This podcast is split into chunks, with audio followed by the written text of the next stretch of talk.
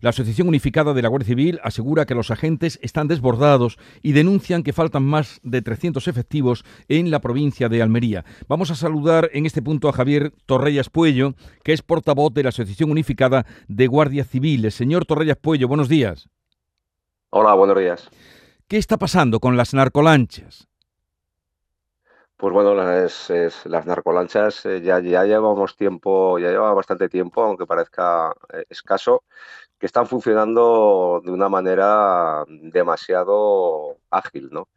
Eh, ahora mismo, bueno, Guardia Civil, como se está comprobando, ¿no? A través de los ciudadanos, a través de los medios de comunicación y muchas veces los propios ciudadanos graban vídeos, ¿no? Que de las, llegadas eh, están siendo cada día más numerosas. Aquí, sobre todo, especialmente, ahora se están centrando en la zona, en las costas de Almería y Granada, sobre todo. Y el patrón que están utilizando, como muy bien habéis dicho, ¿no? son eh, las narcolanchas, están utilizando las, las mafias de, de la droga para eh, variar su, su modo de, actuación ilícita, que en este caso es con personas. Bueno, ¿y qué herramientas tienen ustedes, qué recursos para em, actuar contra ellos, contra las narcolanchas? Eh, ciertamente, nosotros eh, llevamos ya mucho tiempo denunciando y reclamando tanto al Ministerio de Interior como a la Dirección General de la Guardia Civil, eh, evidentemente, más medios, más medios en principio, sobre todo más personal, la comandancia en este caso concreto, la comandancia de Almería, nosotros estimamos que hacen falta mínimo 300 agentes más, pero bueno, esto es un mal endémico a nivel Guardia Civil, a nivel nacional.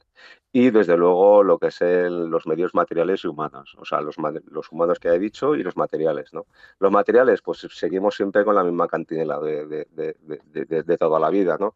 Eh, Guardia Civil siempre va por detrás eh, en los cuerpos policiales y ahora mismo, bueno, pues sigue habiendo la escasez de, medios materiales, eh, patrullas, las patrullas de seguridad ciudadana, que son el primer eh, contingente, en este caso hablamos de, la inmigración clandestina, las patrullas de seguridad ciudadana están desbordadas, igual que el servicio marítimo de la Guardia Civil está súper desbordado. ¿Por qué?